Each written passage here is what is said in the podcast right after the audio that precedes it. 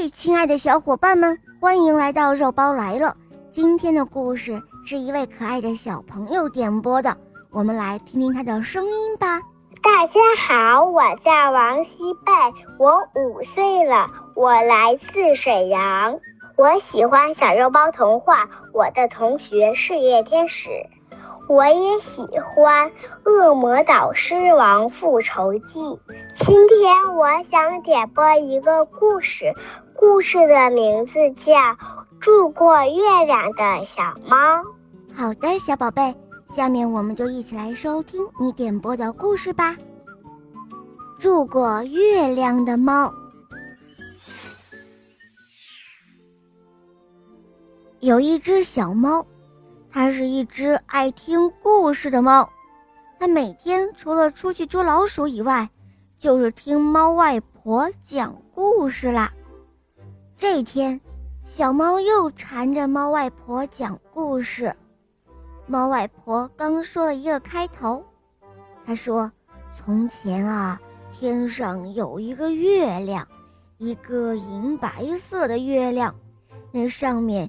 有一只小白兔，小猫马上就打断了猫外婆的话：“呃，我喜欢这只兔子，我要和它交朋友。”故事被打断了，猫外婆显得很生气。她说：“哦，你这孩子，你说什么呢？你能爬到天空中去和月亮上的小白兔交朋友吗？”可是小猫才不管这些呢，它真的喜欢上了这只月亮上的小白兔，它日日夜夜都想着要和这个小白兔交朋友。猫外婆没有法子可想了，只好告诉小猫说：“哦，孩子，我听老人们常说，天上的月亮时常会下到地面上。”在荷塘里洗澡的，要是你能在小池塘里找到月亮，你就能和月亮上面的小白兔交朋友喽。哦，这有什么难的？小猫说：“我每天都能够在小池塘里看到月亮的。”哎呦，你这个傻孩子！猫外婆说：“那可不是真正的月亮。”那是月亮的倒影。那怎么才能够找到真正的月亮呢？哦，这个嘛，那你得有耐心，每天晚上都到池塘边，你向池塘里的月亮扔石子，要是那个月亮碎了，这就是月亮的倒影；要是月亮没有碎，仍然是好好的。那就是真正的月亮在池塘里洗澡喽。哦，这样啊，其实也用不着那么复杂。小猫自作聪明地说：“我只要抬头望望天空，天上有月亮，池塘里也有月亮，那就是月亮的倒影。要是天上没有月亮，而池塘里有月亮。”那一定就是月亮在池塘里洗澡了。你这傻孩子，你这一招不灵的。猫外婆说：“月亮啊，很聪明的。当它下来洗澡的时候，就会把自己的影子挂在天上。你怎么能够分辨出这池塘里的月亮和天上的月亮？”哪个是影子，哪一个又是真的月亮呢？哦，这倒也是。小猫想着，只能用外婆前面讲的办法来识别了。小猫每天晚上都来池塘边，向池塘里的那个月亮扔石子。每次它扔出的石子都会打碎了月亮。但是小猫并不灰心，每一次它扔完了石子，就会在池塘里学习游泳。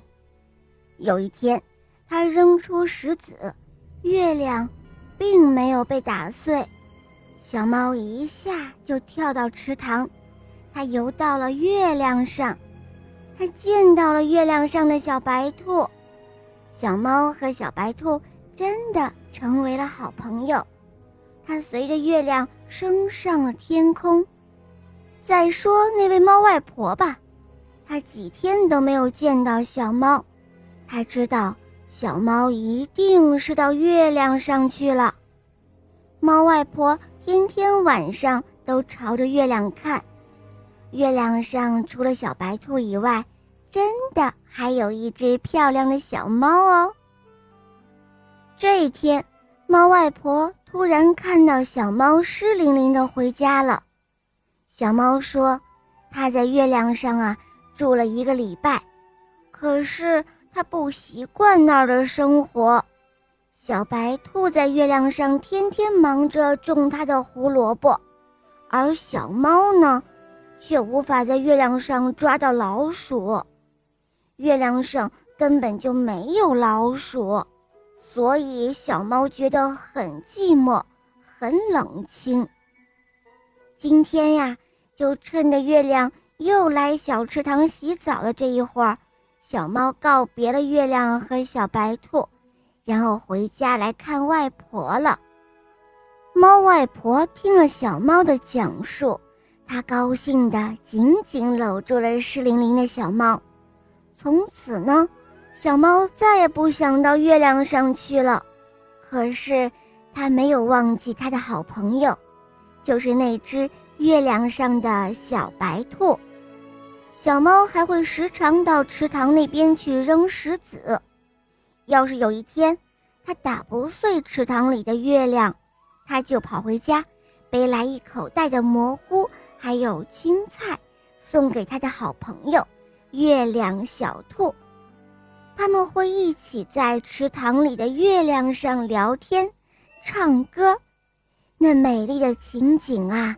让人见了好羡慕啊！好了，伙伴们，今天的故事就讲到这儿了。小朋友点播的故事好听吗？嗯，你也可以让爸爸妈妈帮你点播故事哟。更多好听的故事，赶快关注肉包来了，一起来收听小肉包的《萌猫森林记》，还有《恶魔岛狮王复仇记》，小伙伴们不要错过哟。好了，小宝贝，我们一起跟小朋友们说再见吧，好吗？小朋友们再见啦！嗯，伙伴们，我们明天再见，拜拜。